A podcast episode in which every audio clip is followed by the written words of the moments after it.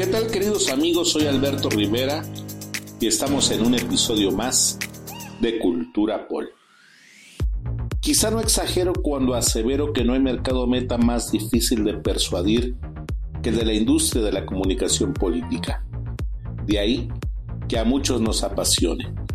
La primera gran dificultad es lograr que nos escuchen para después entablar una relación afectiva y de empatía que nos permita construirles un valor de marca a entidades o personas extremadamente rechazadas por la sociedad, tales como gobiernos, legisladores, servidores públicos, partidos políticos y candidatos.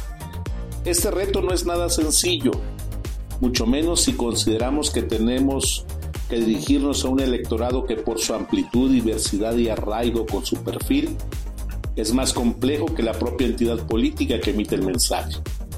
Por si esto fuera poco, agreguemos un tercer elemento igual de desafiante, el canal de comunicación. Hoy en día, gracias a los avances y la accesibilidad que brinda la tecnología, tenemos un electorado con sobrecarga informativa, abrumado y confundido que cada día se arraiga más en su hábito de decidir cuál información consume y cuándo la consume. Por lo que el mensaje político electoral debe de competir no solo con otros mensajes de su tipo, sino además ganar relevancia y abrirse paso en esta jungla de la sobresaturación. Esta situación hace que los electores y ciudadanos en general cada día estén menos enfocados y más dispersos, lo cual significa, en relación con la comunicación política, que tienen un déficit de atención e interés. Otro elemento desafiante en esta ya compleja situación son los algoritmos de las redes sociales que están construyendo tantas subrealidades como usuarios existen, donde cada elector prácticamente es un usuario. Solo verdaderos movimientos lograrán transmitir una realidad para todos por encima de este sinnúmero de subrealidades.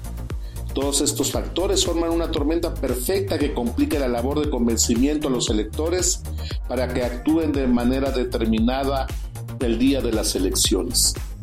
Este breve análisis del escenario parece igual de retador para los equipos especializados de trabajo gubernamentales y electorales. Para ellos, el desafío parte del dilema de armar un proyecto de persuasión basado en la visión y la experiencia de gobernantes, candidatos y equipos de campaña, o desarrollar una estrategia de persuasión con insumos generados a través de algún tipo técnica de investigación. Si trabajan con seriedad, deberán diseñar estrategias basadas en datos duros, mas estos no servirán de nada si no conducen a la posibilidad de tomar decisiones oportunas y correctas.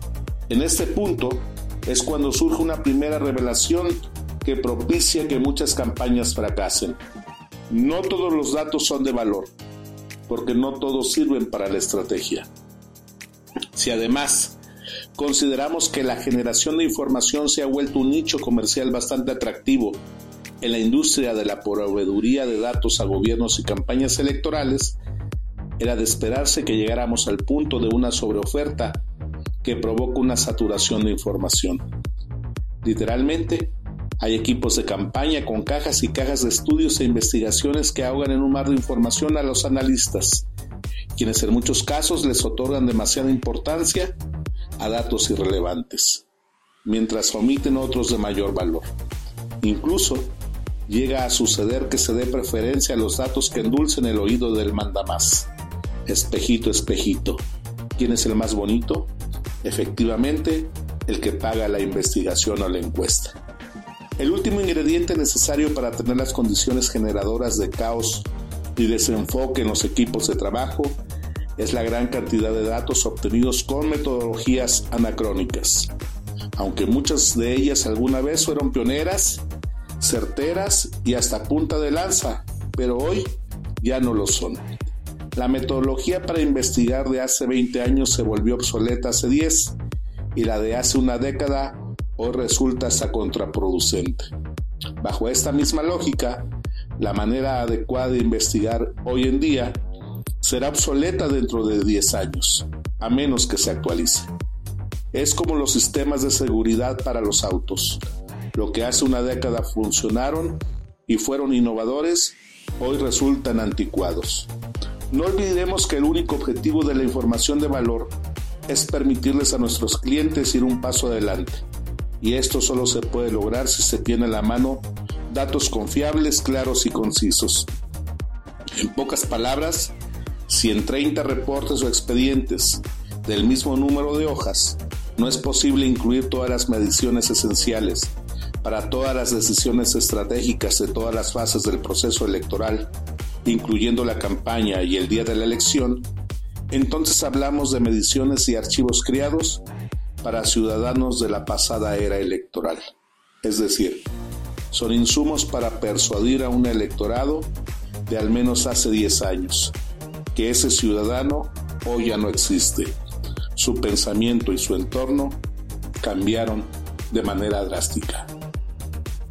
Soy Alberto Rivera y nos vemos en el próximo episodio.